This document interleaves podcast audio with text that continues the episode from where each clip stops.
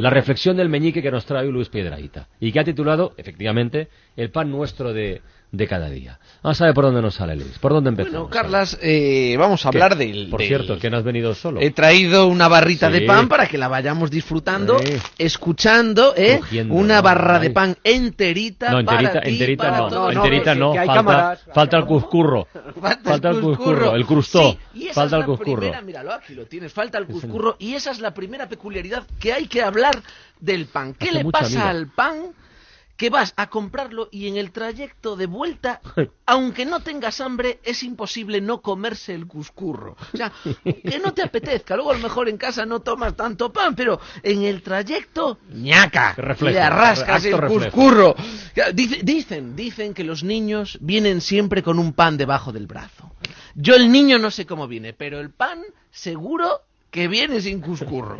Claro, es una faena porque a la hora de comer llega el padre de familia de trabajar, que viene cansado porque porque viene de ganarse el pan y resulta que el pan que se ha ganado está capado. Eso eso crispa a, a un buen padre. Yo no lo entiendo, Carla, yo no lo entiendo. Si a todo el mundo le gusta el cuscurro, ¿por qué no hacen barras con cuatro puntas? Es una idea. ¿Eh? O con seis puntas y luego en Navidad las ponemos en el árbol ahí encima. ¿Por qué? Pues no sé, una barra con cuatro puntas, bueno, tendría un problema y es que parecería un crucifijo. Sí, Pero bueno, el pan, el cuerpo de Cristo, ¿eh? Sí, porque esa es otra. Jesús fue uno de los famosos que más ha hecho campaña a favor del pan. Con lo de- Fanático. claro, uno de los primeros fanáticos. La multiplicación de los panes y las Es peces, por ejemplo, ¿eh? que Jesús daba de comer a 500 personas con un pan y un pez. Bueno, eso tampoco es para tanto.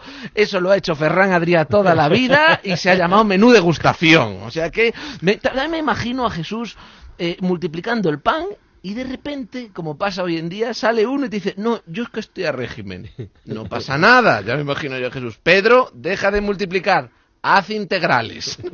De ahí, de ahí vino el pan integral. El pan integral, También está el pan de chapata, que es como un pan hecho con piel de cocodrilo. Eh, otra modalidad es, que antes hablaba un oyente, el pan chicle. Ah, sí. Oh, ese ese pan de gasolinera, De gasolinera, o sí, de señor. tienda de 24 horas que está delicioso y crujiente las tres primeras horas. Y luego, mágicamente, se convierte en goma, ¿no? Se han dado casos de policías cargando con las barras del pan an- del día anterior. Ese pan, ese pan chicle, no hay que intentar comerlo. No.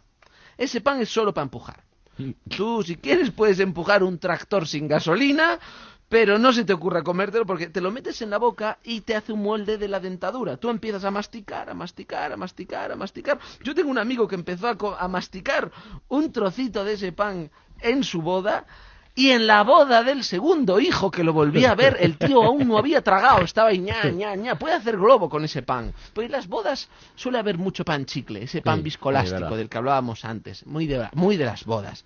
Claro, pasa lo que pasa, que la gente no come el pan y a los postres la gente hace bolitas Ah, y se las sí, lanza, que es sí, divertidísimo. sí. Grandes pan batallas, Hasta grandes nos permite batallas. lanzar bolas durante lo... Pero eso, claro, tú haces bolas de, de, de- de pan chicle, ¿no? Las lanzas como pelotas de goma, las lanzas de mesa en mesa, se monta una batalla campal, muy divertido, siempre antes de los postres. ¿Qué pasa? Que es una faena, porque luego llega la tuna y no queda nada para tirarles a Les ellos. tiras otras pero cosas bueno, pero bueno, disfrutas con lo, con lo que haya.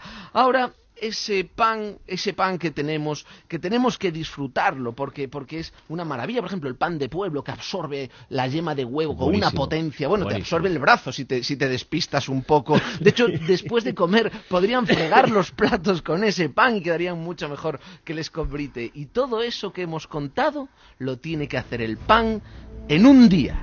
Sí, porque el pan es la cenicienta de los alimentos. A las 12 de la noche se convierte otra vez en piedra. Luis Piedradita, en Alcoy, por cierto, el 4 de mayo y en Elche el 5 de mayo. Hasta la próxima, amigo. Nos vemos. Martín Verasate, que hasta la próxima semana. Hasta la próxima, Carlos. A Roberto. cuidarse mucho. Feliz Agur, semana. Ay, agur. es que ricasco.